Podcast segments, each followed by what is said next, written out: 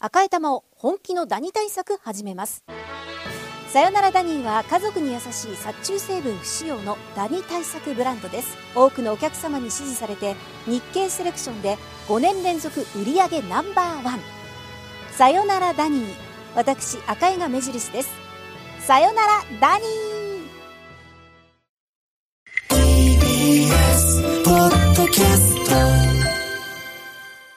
TBS ラジオ爆笑問題の日曜サンデー、ここは赤坂応接場、本日のお客様は、作家の宇治田祐介さんです。こんにちは。よろしくお願いします。よろしくお願いします藤田祐介です。太田さんは、は初対面ですか今日は。初対面です。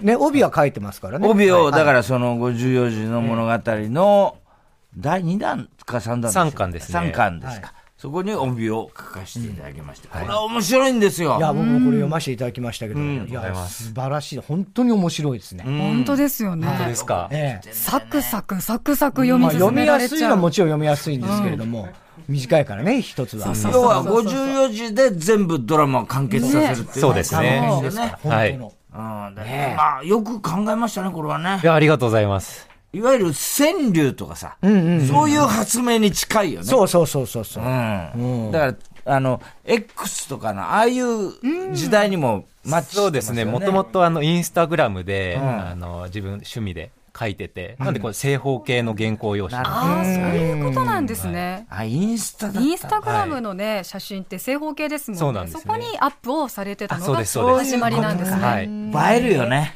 えますね。映え映える、映える。映える。える。ねねえ。はい。 ああ、面白い。あのー日曜さんで初登場なんですけども、我々のカーボーイも聞いていただあいてり。がたいですね。中学時代からの。ヘビーリス内ナー田さん、今いくつ今33歳。 33歳。そっか、もうだって27年ぐら前いか小。が小学生の頃。小学生でなんでカーボーイやって るのおかしいでしょ。え、だから、嬉しいねそうですよね。もう20年。そうですね。もう20年ぐらいになると思いいまやー嬉しいです中ね。ねえほ送ったこととかないですかす。一回だけん、ちょっと送ってみようかなと思って。え。何のコーナーですかえっと、思っちゃったんだから、あ小学校ああ読ま読まれなかったですね。読まなかったか。だから、本当にね、あの、腰崎ってのはね、センスがないんだいやいやいね。や、腰崎が分か秋葉腰崎のいやいやいや、それだから分からないからね。弾いちゃうんだよ。道夫さんのも全部弾いちゃうんだよね。ね道夫修介さんのもえ。。ねえ。そうなんですよね。えーでも、お若いんですね。ねえ、だから33歳は本当若ギリい。ギリ平成生まれで。平成元年ですよ残ね。念で。はい。なんかまだこう、学生みたいに見えますよ、見た目はね。うんうん若い感じ受験生みたいそうなそう感じそうです。そう。予備校生みたい口な。なんかねね、そういう感じ爽やかな。はい。肌が綺麗で、すごい。いや、ほんとつるんってされてあそうですかつますね。るんとしてまですよあね。りがとうございます。なんかやってんですかスキンケアも。いや、まあまあ、もう化粧水ぐらいですけど。いでもやっぱり SF とか、そういうのはもともと好きなんですかや、あの、そん、そこまで読書家っていうわけでもなくじてゃない、んだもちろんあの、人並みには読みますし、ええタイタンの幼女も、あ読みましたさんの帯の、あ、あ買っりてがまとしうたござしいます。、本当に。ですけど、まあそこまですごく好きっていうよりは、ああ、そう。はい。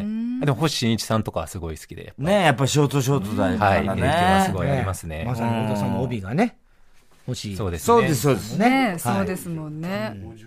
これこれもちゃんと54 54時時なんですね。帯コメント、ちょっと読み上げましょうか。これ、はいはいあの、プロフィールの中でもね、ご紹介したいなと思ってるんです。プロフィール言っても行ってみますあじゃあ行きましょうプロフィか。ールねははいい。プロフィールは何時で作ったんですかプロフィールは結構な結構多めではい、結構量ありますけれども、みんな聞いてくださいね。 本日のお客様、宇治田祐介さんは、1989年、平成元年に愛知県でお生まれになりました。早稲田大学卒業後、面白法人、カヤックへ入社。ウェブを中心とした広告コンテンツの企画制作を手掛けられ、2018年に独立し、株式会社考え中を設立、企画作家として活動されています。カヤック在籍時から SNS でバズるコンテンツを数多く発案し、当たり前ポエム、そして54字の物語、こちらは書籍化されました。54字の物語3の帯は爆笑問題太田さんが担当。はいはいちょっとご紹介しますね。はい。あの短編の名人、星新一先生が天国でこの本を読んだら、こう言って笑うかもしれない。私は書きすぎだったかなこれが、はい推薦文ですねこれ54字なんですね54字うんいいですね、これね。偶然54字。偶然じゃね偶然でえよ。ねえいやいやいやいや、すげえ考えたね。そしてこの内田さんの54字の物語いくつかご紹介させていただきますと、先日研究室に送ってくれた大きなエビ、美味しかったよ。話は変わるが、例の新種生命体のサンプルはいつ届くのかねあうん、食べちゃったのかねな、なんてね、思いますあ。。ね意味がわかるとね、ちょっとあドあキそッとしうそたう、りちとょかっね。とゾワッとします。もう一つ。この森には全てを破壊する怪物が出るという噂があった。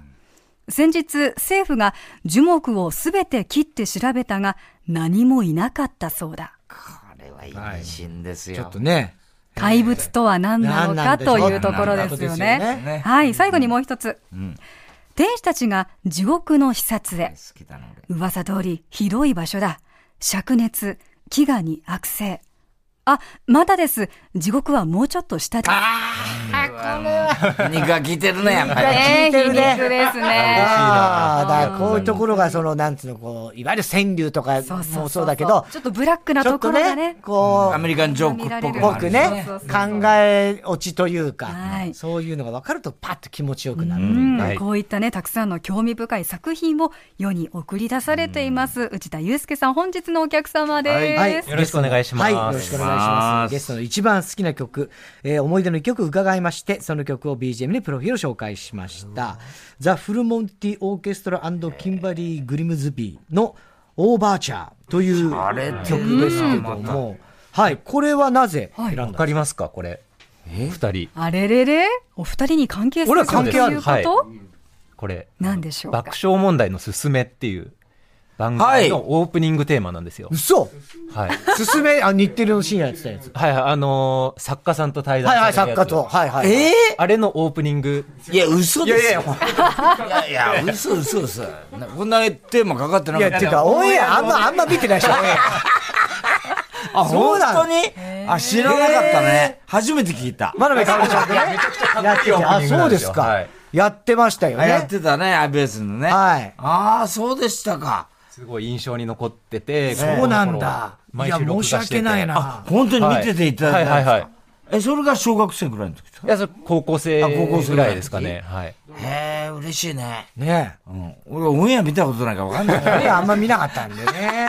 かっこいい曲がついてたんですよ。ええと爆笑問題さんお好きで番組とかも見てらっしゃったそんうでですすあね。りがはたい。いですね、それは。作家さんが毎回ゲストで。へーそうそう。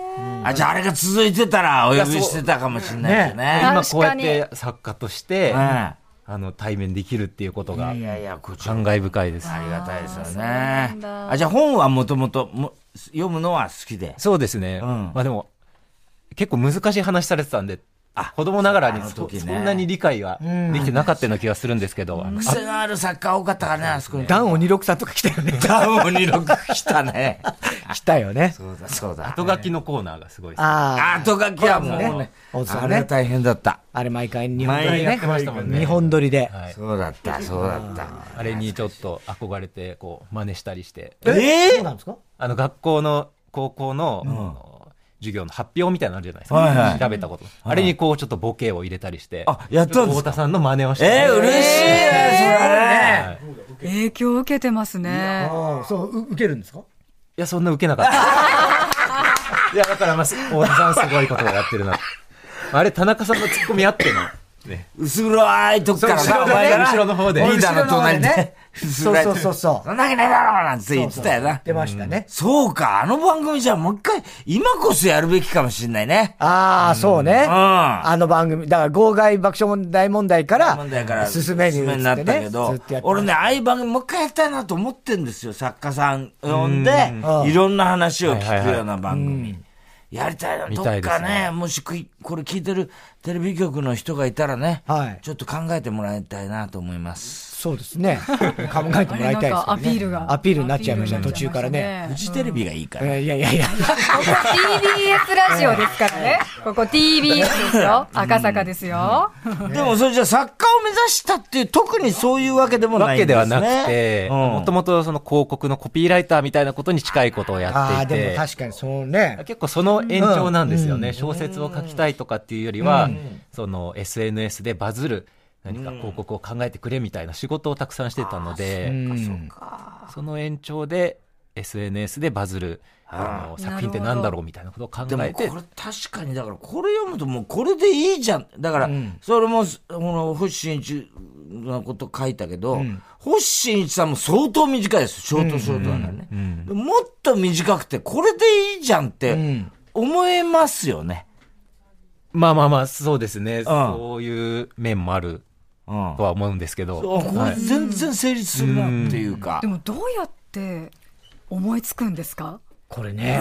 これは書くの大変でしょ。で54時でこの限られた字数の中でいろんなことを想像させるじゃないですか、普通でもう私では全然思いつかないなって思うんですけど、いやでも結構あのワークショップ開いたりするんですけど、うんほう小学生からお年寄りまで参加していただいて、結構面白い作品が集まって、意外と、へえみんなで作るってやつもね、結構。これがそうですね、こあれがの、いろんな方が書いみてんるな作で品でね、あれ面白いもんね、みんなね。意外とできただりから意外と本当川柳とかと一はい緒はい、でそう、すごい似てると思本う。当にだから、そ最後にね、ちゃんと書き方みたいのもはいちゃんと書いてあるけども、こうテーマを決めてこういう話にしようとして、それをこうやっぱり最後帳尻合わせてみたいなそうでね。なんかもうパズルを解くような感覚でうんできたりするんで、だから今の時代にすごく合ってるというか、やっぱりこう、ね、X やなんかで何文字って制限の中で何かを表現する。まさにそういう仕事からは入ってるわけですからね。うんだから今の現代の人たちはむしろ得意なんじゃないかっていう気がするそのうね。かもしれない、限られた字限ら数れたの文字中ででね。宅部のやつが一番好きで。えあ あ、読んでくだローさモいジョンどんなやつですか、生徒たちが事故で無人島に、運動部は島の探索に向かい、文化部は助けを呼ぶ方法を考え、帰宅部は自宅へ帰っていった。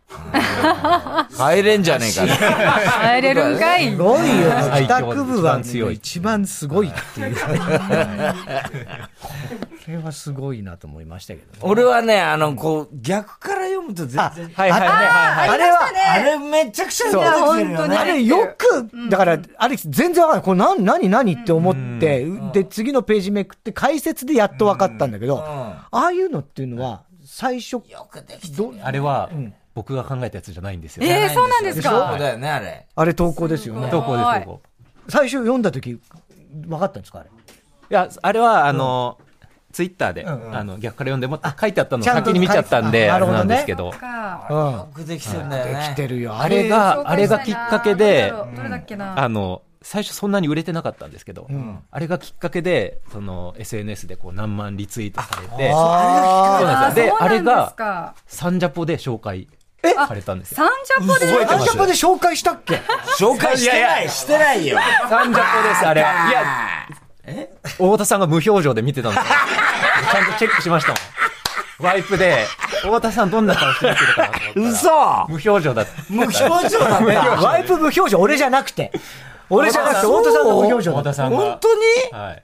あれ、覚えてないね。本当あれがきっかけで、そのネットメディアとかにも載って、んあそこからこうバッと、ああ、そうなんだ。はい、注目してもらえるようになって、そそしれてあはなたが大好き恋愛ん一緒、あなたと一緒にいたいっていうのを逆から見ると全く逆た。になるんだ逆よね。にもう、あなたとはもう会いたくないみたいあなあいうね。のってほら、縦読みとかさ、はいはいはいね、はいああいねうこう、いろいろこう別の意味を含んでるっていうのは、暗号みたいで面白いんだよね、ああいうのね。うんでいろいろ、だから、みんなでっていうのもいい企画でしたね。みんなに公募するっていのそはうですね。はい。やっぱ自分だけだとどうしても、こう、ね、あの、幅が狭まっちゃうので、いろんな発想が。うんこれこれこれここれね。れが、はい。読みますよ、はい今お話になってたもの、幸せになりたいの嫌よあなたと別々になんてそんなの私じゃないから一生私の愛する人はあなただからお願いっていう風になってるんですよね、まあ、まあ、ラブレターのようなね。そうそうそうそう、これを左から読みます左ねの行からね逆から読むと、だからお願い。私の愛する人はあなたじゃないから。一生なんて、そんなの私嫌よ。あなたと別々に幸せになりたい。これ怖いよね。ね右から読んだら愛してますだけど、左から読んだら違うのよ。嫌よっていう。ねよくできてるわ。考えるよね、こんなことね。うん、ねえ。で、あのー、長いものを書いたい、書いてみたいとか、そういう気持ちはあるんですかありますね。ありますかあります。太田さんの、笑って人類みたいな。あれはもうだ全くこの逆逆ですよ ね。そうですね。長すぎる。 54万字ぐらいあるそうだ。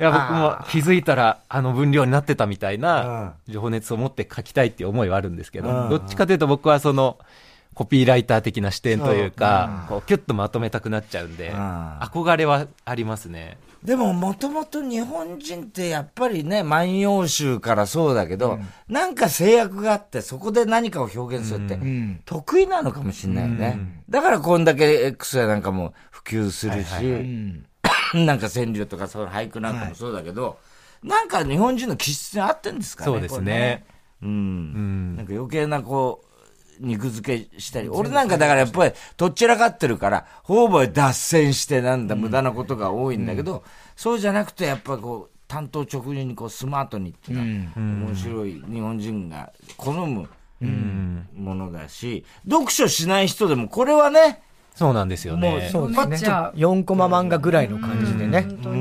かなり小中学生とかに。あ、いいでしょうね。読みやすくて、ね。我々の時代は必ず学級文庫にね、さ、あの、新、星野新一だ星新一 さっきまでそう星新一。星野新一だってこれ55時になってるわ。星新一さんが必ず置いてあって、我々の世代が、割とあの、ぼっこちゃんとかね、あの辺で、星新一さんって、その、SF 作家としては、最初はそんなに SF、っていうジャンル自体が日本文学の中でちょっと軽視されてた部分があって、でも中学生ぐらいからやっぱりすごい認められてたっていうのがあるから、だからそういうのが根っこにあるから俺たちは、こういうのはいやでも本当におっさんも書いてあったけど星新一さんを思い出しましたよね子供の頃読んでた全くあの感じ最後に裏切られるみたいな、そうですよね、なんかこういう発明することが好きなんですか、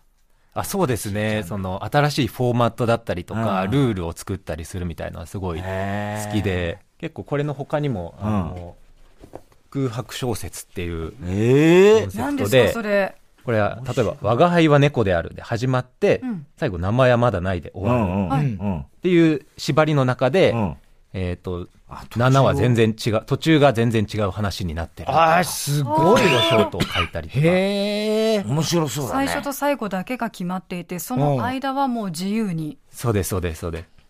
あちょっとほっこりする話になったり、SF になったりとか。いろんなパターン。いろんなパターンであったり。メーカーなんだね。どっちかというと、そうですね、その中身よりも、その枠組みとかから考える方が好きで。へえ。面白い。じゃあ将来的にも割とそういう仕事をやっていこうっていう。そうですね。まあ、でもそっちが得意っちゃ得意なんですけど、うん、やっぱりこういうのを書いてると、うん、ちゃんと中身で評価されたいなっていう。ああ、それは。気持ちにはなってきて。うん、その予定はあるんですか予定は、これからですね。これから。これからまだ。いや、楽しみだよね。うん。星一さんは結局、あんま書いてないよね。あれ、ショート、ショートしか、あの人多分。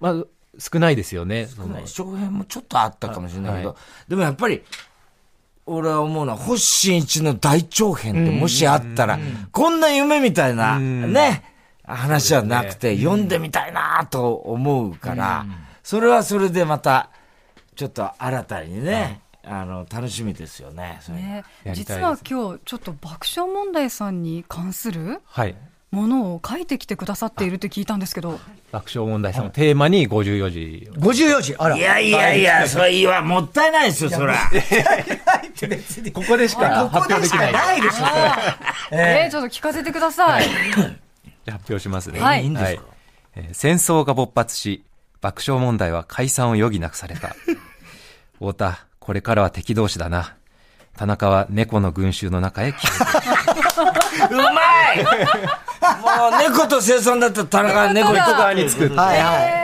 ああ、これはありそうラジオでもも話題にななりますけいども。いね。旅話題になる。はいええうんそうですね。面白いね。はい。ラジオ聞いてるからこそっていうのが分かります嬉ね。しいです本ね。当嬉しいね、そういうの書いてもらって。にいやー他にもあるんですか他にはないです。あ、他にはなかった。でもさ、こういうのってさ、おそらく、まあ普通に書いたら別に、我々は知らなかった。まあまあ、うんうん要するに我々の日常を話していることだけど、これを54字ですっていうことにするから、なんか面白いってことそうなんでにすよなるんですそうよだよね。ね。結構そこが、あの、僕がその、広告の仕事をしたりうんしてきた時に気づいたことで、んその、なんとなく完成しているように見えるとか、うんうんうんなんか作品っぽく見えるっていう、うんうんあの、なんでしょうね、言い訳といううんか、見え方があると、みんなこう、乗っかってくれるというそうなか、んだよ書ねきたくなる。だからやっぱりルールが好きなんだよね、きっそとうなんねで。すよね。うんはい。ルールの中でやるのが好きなんだよね。じゃないと何でも、我々、あの、漫才でもお芝居でもそうだけど、一つこう、なんか、こう、何でもやっていいってなると何やっていいかわかんなくなっちゃうっていうか。だから僕はが額縁芝居って、いわゆるこう、普通の舞台の上でやる芝居が好きなんですけど、ある時期その、例えばアングラーなんかだと、例えば状況劇団だとか、寺山さんのあれだと、こうパフォーマンスみたいんで、客席からもう全部が舞台だみたいなことになっていくと、ちょっとそれはだんだん現代アート的なことになってって、俺何やってんだかよくわかんないって、俺はそこまではちょっと理解できなくなっちゃったりするんだけど、一個のルールを作るってことが、実は余計、なんていうのかな、深くなる。そうです一ね。つのことですよね。うん。だから、こう、な、自由って言われると何していいんだかわかんなそいうねね。はいはいそういうことはあるもんねだ。からこれ54字だから、その裏をこう読もうとするし、それがこう、あえて言わないことの面白さってこいうののがあるか遊らね、び心もあってさ、んあの、その、ルールを全くこう、無視する宇宙人みたいなのあったよあ、そうですね。確かそうですね。あえてうんうん、 54時を超えちゃうとか、そうそうそうそう。途中そういでうのあるよね終わらせちゃうみたいな、んルールがあるからこそ破れるっていうのもあって、そうそう。だからルール、そういう全くルールは通用しない男がどうのこうのってね。はい確かあったけどそうでえ、これなんだろうって思って読んでると、実は一行多いんだよそね。うそうそうです。あーそれああ、そうかそうか。で、このルールすら破ってしまったって書いてあったり、そういういろいろ遊べまそうすでもすんね。ね。決まりがある10とね、巻続いてきたからこそ、こう、そうそう裏切りも面白くなってくるかなと思って。これはどんどんこの先発展しそうな感じがするよね。ねえ。はい。えー、内田さんにはこの後もまだまだお付き合いしていただきたいと思います。一旦 CM 交通情報です。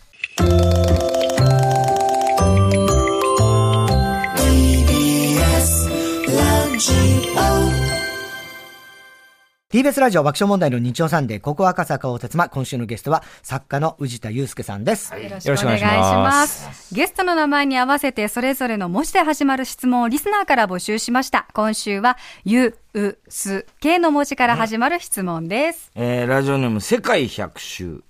これもだから、青指を作文もね、確かにどっちかっていうと決まりを作って、作るっていうね、そういうあれだよね。愛を作焦点とかもそうかもしれない。ちょっ全部とね。大喜利とかにも近い。あだから、確かに内田さん、焦点の作家で入ったらいいかいもや、。作家じゃない。作家はいないですから。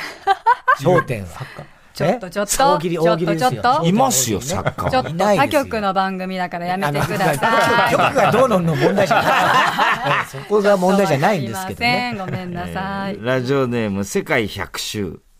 ゆできました。友人と一緒にいるときは、どんなキャラのポジションになることが多いですかと。友人とポジション。涼しげだからいね。じられるようなタイプなのか、仕切ったりとかみんなをこう突っ込んだり。どうなんでしょうね。いじったりもしないし、いじられたりもしないんで、おとなしく。割とこう、透明人 間。割と。おとなしいと思いまああ、そうですか。じゃあ話しかける方なのか、聞き手なのか。いや聞き手ですねどっちか聞き手ですかなんかす。穏自分やからか。話すタイプじゃなくて。確かにね。趣味は何ですか趣味。趣味、趣味は、なんでしょう、ゲームとか、おーゲーム。あとは、まあこ、これが趣味みたいなもんですよまあね、今やってることがね。うんこうやっって文章なんかちょっと考えたりルールを考えたり理数系な感じすんねちょっとそうですね。見あーた目はあね、ーもう単見た目は単なる見た目ですよ。うんうん天才くんみたいな、学者くんみたいな。そういう感じしないまあまあちちょっとわかりますけどね。ええええ東大王とか出てきそうな感じがちょっとするけど、で、わせ、ええわせ頭良さそうだ早稲田王とかええね。早稲田王。番組作ったら東大王があるのに、劣化版になるね早稲田王おかしいでしょ。劣化版もおかしいけど。えーラジオネーム、ビロビロ人大、人体。湯できました。緩やかな坂とはい、急な坂、どちらの坂が好みですかなんでこれを聞きたいタのモリさんに聞いてたそうねいやどうですか人生か。あー急な坂って答えたい人生でしたけど、緩やかですね。今まで緩やかで緩やかですね。ああ、そうですか。でもこの大ヒットはかなり急な坂だったよね。確かに、ね確かに。しかもごでし自か身でも独立したりとか、はいなかなか、あえて急な坂を選んでいたりもするかそうもでしすれないね。でも、本当に、爆笑問題さんに会うっていうのが、本当に夢だったんで、もう、今、結構もう登り切っちゃいました。俺もそうなんなだ。んでなんです藤田さんいやいやいやいや、今目標にしてきた。だ嬉っしたいらもよっと早くね会。いとか。こねの間もね、やっぱり、すめ、誰だっけな。岡田よし、義明さんっているじゃない、脚本家の。あの人と会ったら、あの、あ、どうも、はじめましてって言ったら、いや、実は今日が初めてじゃないんです。あの、爆笑問題のすすめって番組で、一回お会いしてっつって、あ、そうなんですか。全然覚えてなくてさ。 もうさ、ひどいよね。ひどいね。確かにね。えー、ラジオネーム、嬉しい涙じゃじゃ丸。うできました。海と山、どちらが好き ですかあんま僕に興味ないって。いやいや。結構いろんな、ね、こういうコーナーですあのそうこういうコーナーですよそうですよね海じゃないかな。俺は海だとどうで思うすな。か海か山かえ宇治田さんは山でしょうまいやー、海だと思う。意外と海なんだいよ。や、わだからわかるわかる。山と見せかけてんじゃ山ん。と見せかけて海じゃないかな。えうーん。じゃあ正解をいやー、うーん、家です ね。いいや、どっちか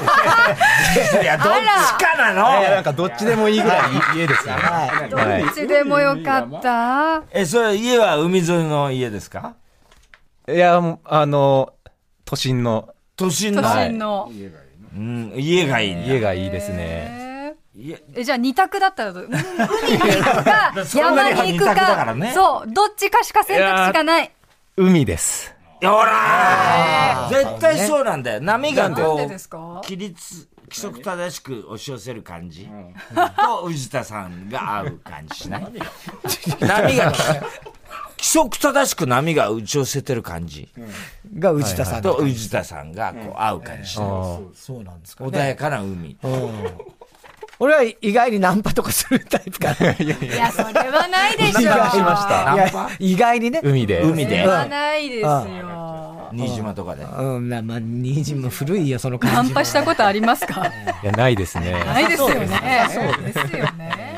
すいませんでね。もモテるでしょいやいや、全然、そんなことないでしょ。全然ですね。全然。はい。えー頭いいしさ、ねうん。いかにも物も知ってるだろうし、清潔感あるしね。そうそう清です潔ね感あるし。ありがとうございす。ます。モテるでしょ。ちょっ と。完全に誘導されましたね、今。ラジオネーム、綿抜き、すできました。住んでみたい街はありますかと。住んでみたい街。今、東京ですよね、今。今、東京ですね。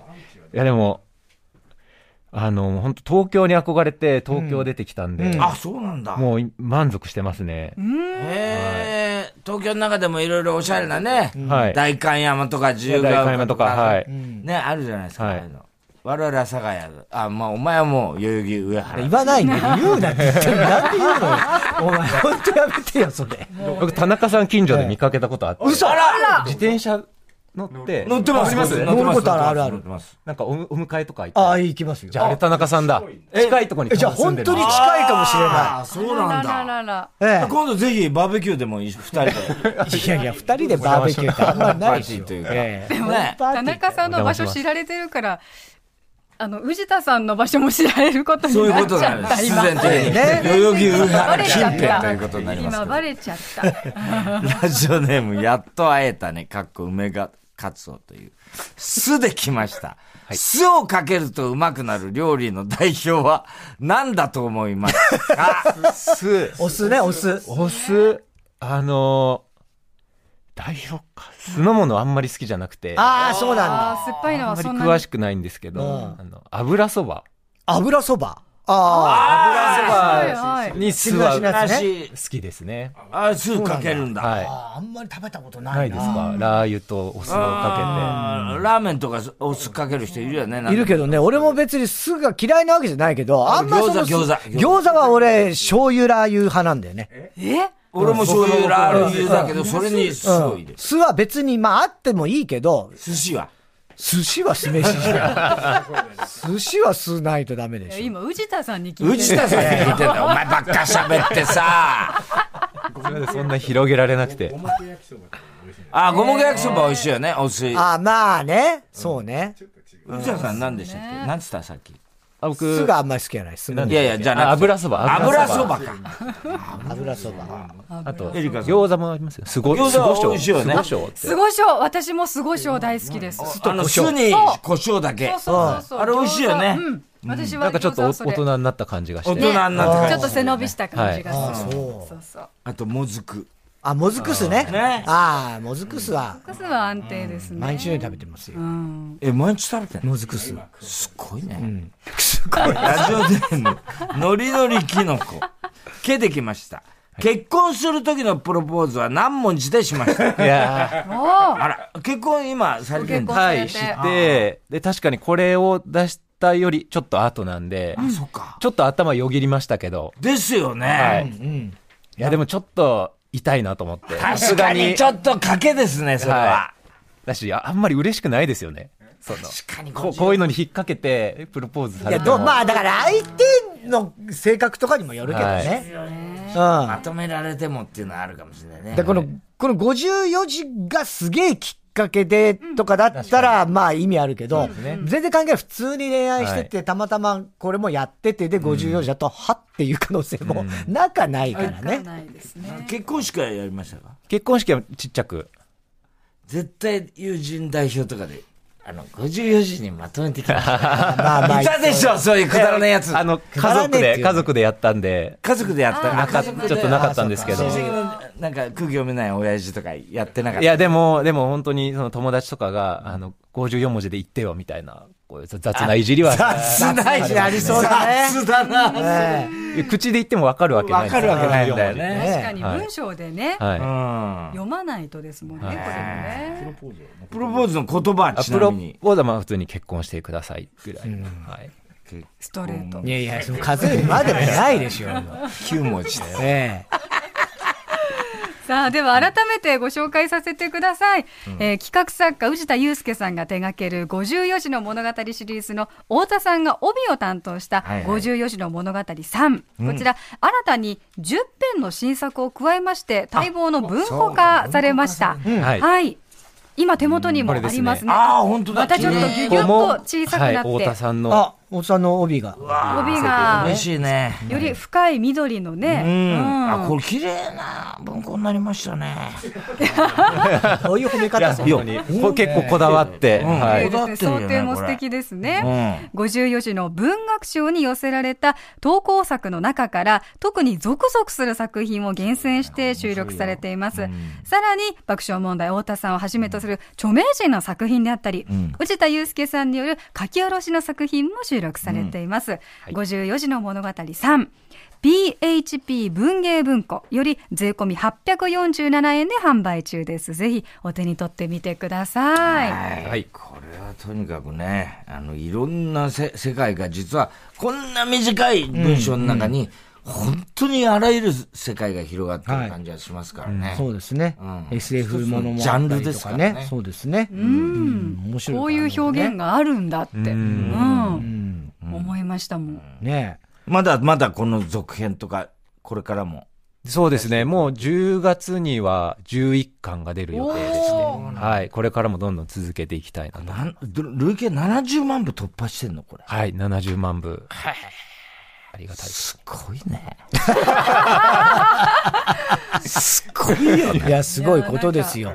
作家の表情になりましたね、ね今、本田さんね。ありえないですよ、今、70万部なんて。そうですか。ありがたいです。ありえないです。笑って人類。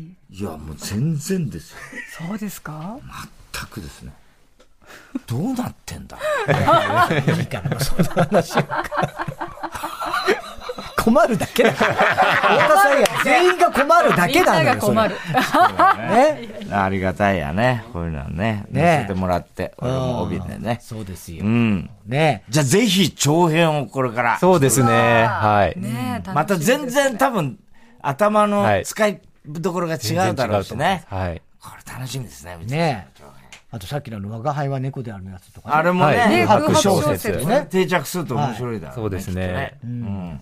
いろんな文学作品でできるもんね。トンネルを抜けたらっていう。ああ、ね、そうですね、うん。そういうのできるからね。発明家だよね、要はね。はい。うん。いや、でもまたね、はい、あの、カーボーイの方も。あ、そう、はい、引き続き。今度はぜひ。ネタ送ってください。ネタ送ります。今週の思っちゃった。思っちゃった。はい。はい。ぜひ、あの、ラジオネーム見逃さないように。気になっちゃう。ね。54文字くだ さい。はい。ということで、本日のゲスト作家の内田祐介さんでした。どうもありがとうございました。ありがとうございました。